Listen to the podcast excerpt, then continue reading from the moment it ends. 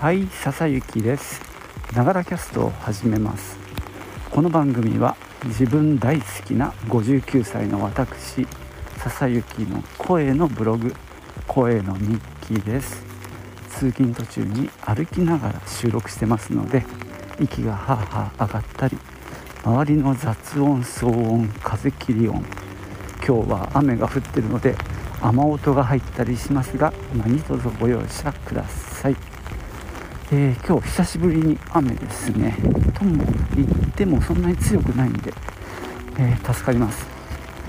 今日はね祝日ですね。朝 NHK 見てたらいつもと番組構成が違っててあのニュースがさ県内ニュースがなくて東海地方のニュースだったんでなんでかななんでかなって思ってたら祝日でしたね今日は、まあ、俺も仕事だし息子も仕事なんで何ていうか祝日感なかったんですけどね思い出しました。えー、今日ね夜はえー、っとワールドカップの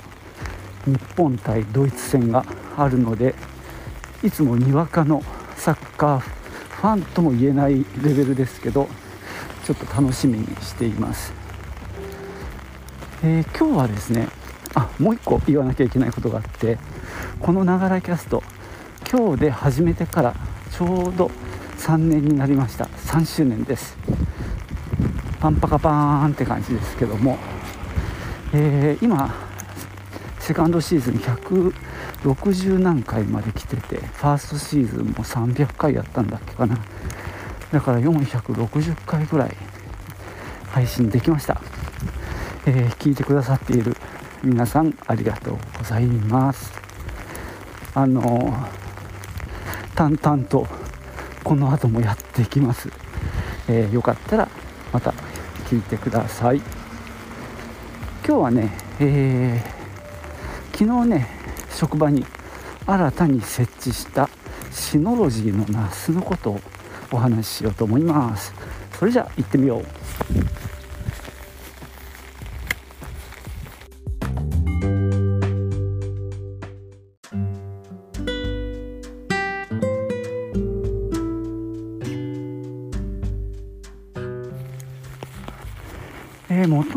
はですね、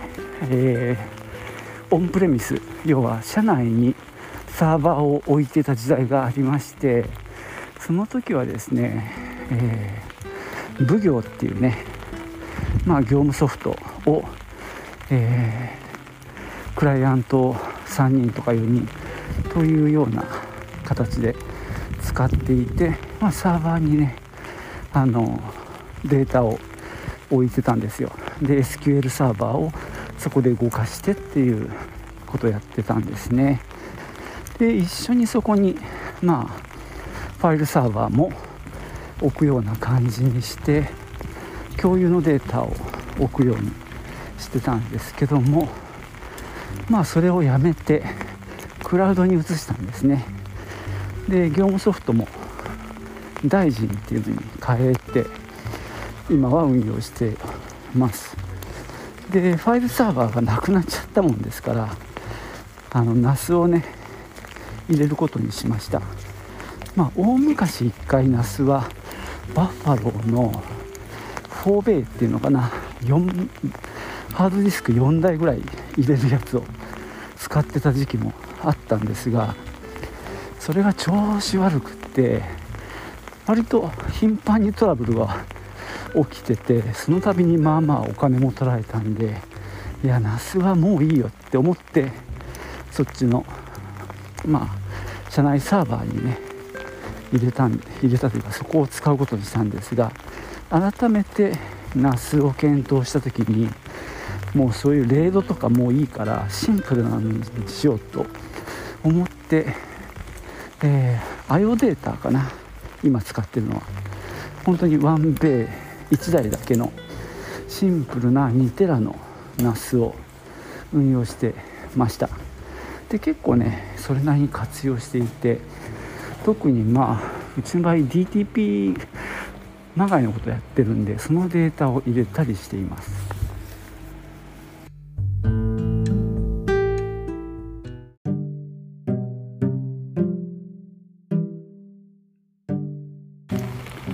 まあそのナスにですね例えばあの商品の写真のデータをまあ僕がもらってまあローデータなんでちょっとまあ明るさの調整とかして、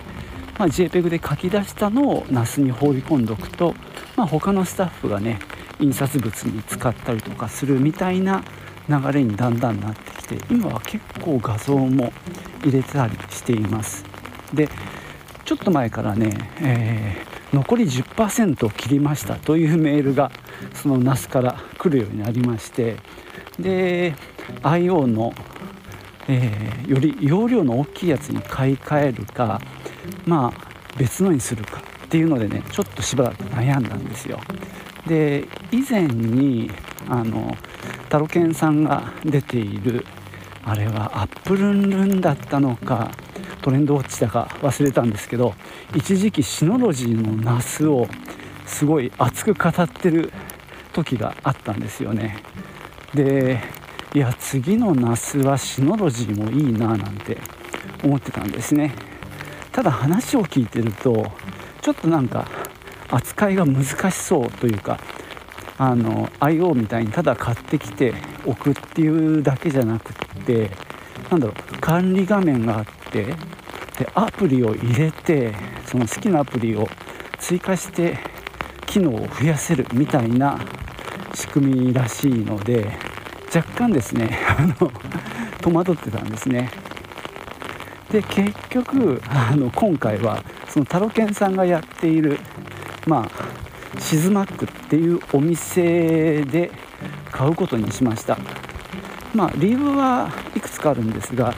あのうちが普段お付き合いしているリコーさんとかはですねシノロジー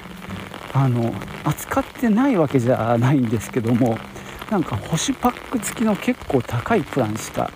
ないんですね。だからちょっと割高感がすごかったっていうのもあってまあ、シズマックさんはそれよりはあのかなり安めの設定だったんでまあちょっとお願いしてで、まあ、設置までお願いして実は昨日ね、えー、タロケンさん本人が来てくださってで設定をしてもらいました。まああのパソコンそれぞれもね一応ネットワークドライブで割り付けて使っているので一応そこまでやってもらいましたね。であとは、まあ、僕の方でちょっと複合機の、まあ、スキャナーのねあのデータを送る先をあの NAS にしてるんでその辺の設定を変えていけば一応使えるかなと思ってるんですけど昨日の夜ねその NAS の中身を古い NAS から新しい NAS に大量にコピーさせて帰ったんで今から職場に行ってうまくいってるかどうか確認します。さてどうなってるでしょうか？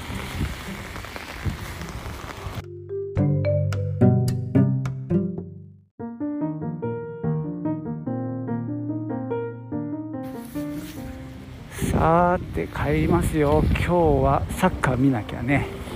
もう8時もありましたが今から電車に乗って帰ります。えー、雨もねやみましたね。さて、えー、話の続きで那須ですね、えー、データコピーして帰ったんですけどもえー、っとねなんとコピーしきれてなかったんですよ。まだ時間が足りなくて。まあ主に2つねフォルダーがあってもともとパーティションを切っていて、まあ、別のドライブ的に扱ってた、まあ、A と B があったとして、まあ、A はねあのサイズがちっちゃかったんで終わってたんですけど B が朝見た時点でまだ30%ぐらいだったんですよね。で実際のところ B を使って作業しなきゃいけない業務もあったので、えー、結局ね B に関してはコピーを諦めました一旦。で今日はなのでちょっと変な運用なんですけど A は新しいナスで運用開始して B に関しては古い NAS で今日は使って再度今夜 B のコピーを試みております、まあ、昨日ね Windows のマシンでコピーさせたんですよ。もしかしたらそれの原因それも一つ原因かなと思って、えー、昨日ね Mac で A をコピーしてで Windows で B をコピーしてたんですけどね、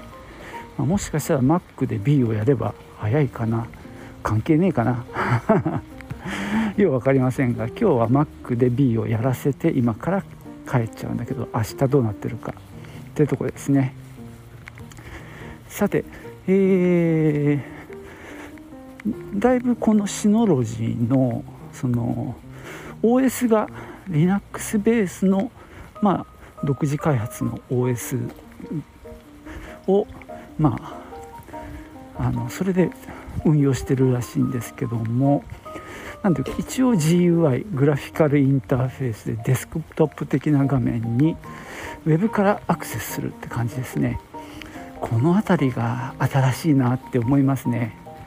IO データの時はさその IP アドレス叩くと一応管理画面になるんですがまあ昔ながらの管理画面って感じ？あの一応グラフィカルなんだけど、まあ、昔のままやん、まあ、これ IO データのホームページ見ても思うんだけどさほんと昔のままやんっていうデザインでさまあさやれることも大したことはないんだけどさシノロジーは違うね。このデスクトップ的な画面がブラウザ上で開くんだけどそこで例えばアプリねインストールしたいなんて思ったらそのアプリが並んでるところ本当アプリストアですよね。 App Store みたいなところ行ってでいろんなアプリを眺めてで取り入れたい機能があればそれをインストールするってな感じでものすごいなんだろう自然な感じで使いこなせますね。なので昨日もですね、まあ、タロケンさんにそのバックアップの設定もお願いしたんですけども、まあ、今回8テラの 2bay のシノロジーの NAS なのでまあ8テラの外付けのハードディスク、まあ、これはバッファローですけどね。それも取り付けてもらってでバックアップのその設定はバック用バックアップ用のアプリをインストールするところから始めてでそれを立ち上げてまあ設定をするみたいな感じですね。なのでまあこう必要な機能を追加していくっていう感じで非常に分かりやすいなって思いましたね。でセキュリティの設定アンティウイルスみたいなのもありますしアプリとして。他にも、まあ、今回は関係ないから入れてないんですがあのウェブカムというかカメラ LAN 経由でつながっているカメラのデータをまあ記録して保管するようなアプリもあるようですね。なんかタロタロケンさんはねあのあれは新幹線を見てるのかな？東海道線とを見てる固定カメラで YouTube にライブカメラのじゃあライブ映像としてあの上げてるっていうのをされてますけどそれもねそのカメラアプリがまずベースにあるみたいです。でさらにそれを YouTube に上げるというね別のまた何かをこうかませているそうですけどね、まあ、そういったなんだろうプラスアルファの機能を追加できるっていうのはなかなかすごいなと思いました、まあ、今日はねそのなんだろう OS というべきなのかな。そのデスクトップから、えー、まあ、コントロールパネルみたいな管理画面をひたこう一通りざーっと見てってま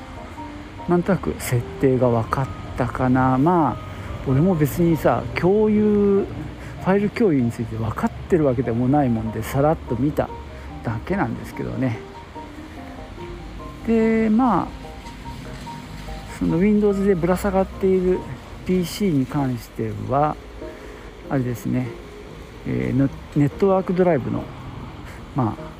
割り付けをしてみたいなのでさっき言ったように新しい NAS の A と古い NAS の B をとりあえず、まあ、共存させておきました。まあこれでね今夜全部コピーできるといいんだけどななんて思っております。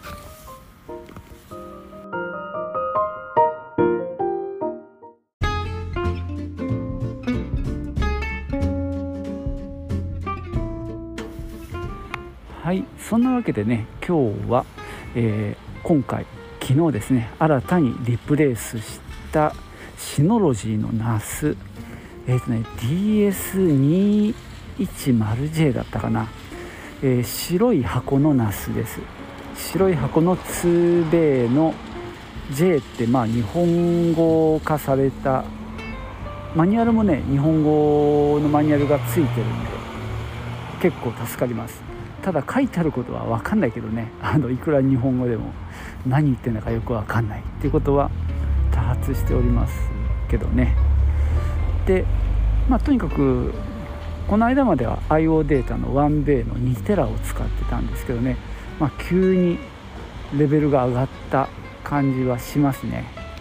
まあ、僕の目論見としてはこの8テラでまあ当面2テラから始まるんですけども、まあ、僕が使ってる Mac のデータは Mac にぶら下がってるんですよ。で、まあ、ちょっとその部分がだんだんハードディスクと、まあ、外付けに1台と、まあ、バックアップ用に1台ぶら下げてるんですけども、ちょっとねだんだんいっぱいになってきたんでこっちの那須側に置くこともちょっと考えていこうかなと思ってます。ああと話してなかったんだけど外部からこの NAS にアクセスできる QuickConnect っていう、まあ、サービスがなかなかシンプルで良かったですね。なんかねあの URL を発行してでまあ一応ユーザーをね設定する必要があるんですけどもそうすればそのデスクトップに入れるんですね。でそこでファイル管理のアプリを立ち上げてそこからデータをダウンロードしたりあるいはアップロードしたりできる。そういうシステムになってるので比較的こう簡単にやれるのはメリットですね。まあ逆に言うとちょっとセキュリティ的には怖い部分はありますけどもまあパスワードで守るしかないかな。まあちょっとこれはね勉強していく必要があるとは思いますけど一応今回は専用のユーザーを作ってで触れる、まあ、フォルダを決めてやってます。この、まあ、ユーザーごとにあの共有フォルダの権限を設定できるので共有フォルダをいくつか作る必要がありました。当初はね1個の共有フォルダの下を A と B に分けてたんですけどそうするとね A だけ見れないようにするっていうのはできないのね。B だけ見れて A だけ見れないようにするっていうのは無理だったので結局共有フォルダの A と共有フォルダの B っていうまあ別々に分けてもう一度設定し直しました、まあ、これによってね外からアクセスする人は B だけ見れるみたいな感じに、えー、今はしています、まあ、そうすることでね、あのー、見れるところには割と当たり障りのない、まあ、必要なファイルだけ置くっていうようなことができるかなと思うのでねまあそれをやってみています。あとスマホからもアクセスできて一応スマホ用のアプリがあるんですよ。DS なんとかみたいなやつがあったのでこれもね自分のスマホに入れてみました。そうすると同じようにあのデスクトップにアクセスできるんですね。なんでこれはこれで便利だし管理者として入っているとそのナスの状況があのスマホで確認できるっていうねようになっているのでねこれもねあの、まあ、安心かなと思います。なんかトラブルがあった時に早めにねあの通知が来るようになるのでこれはこれでねいいかなと思っております。まあナスもともとワンベイでやってたのも、まあ、今考えると結構怖かったかなとは思ってますね。一応ねバックアップは外付けの USB のハードディスクに入れてたんですけどね。まあもしこれがワンベイでハードディスク壊れちゃったらねこのバックアップの方から戻してみたいのでもう1台 NAS を買ってみたいな話になるのでね使えない時間が長くなっちゃうわけですよね、まあ、今回は頑張って2ベイにしたんで仮に1個ハードディスクが壊れてもねもう1個で運用ができますしその間にねあのハードディスクを取り替えればいい。ということらしいのでまあ安心ですね。でさらにまあ外付けにもバックアップは取っているんで、まあ、そういう意味でもまあ割と安心かなと思います。まあとにかくシノロジーのナス本当これがあのおそらくなんですけど今のね最新型のナスなんだろうなと思いながらなんか新しいものに触れるって気持ちいいって思いながら使っております、えー、今回はね、えー、タロケンさんの全面的なサポートというか、えー、シズマックさんのねあの方から購入してみました。まあさすがねマッキントッシュのことも詳しいのでねあのちょっといろいろ教えてもらったりしました。まあ普段付き合ってるのがまあリコーさんみたいなね何だろう。まあ大きな会社の人が多いのでマックのことなんかなかなか分かんないんだよね。なのでまあこういう割と身近で生きて生きたあの情報を知ってる人がいるのはすごいありがたかったですね。その中でねもし聞いてる方でシノロジーのナスに興味を持った方はシズマックでね検索していただいて、えー、通販でも買えますんでねあの問い合わせしてみてもいいんじゃないかなと思います。まあちょっとは分かってる人であればね自分であのセッティングすることも可能だと思います。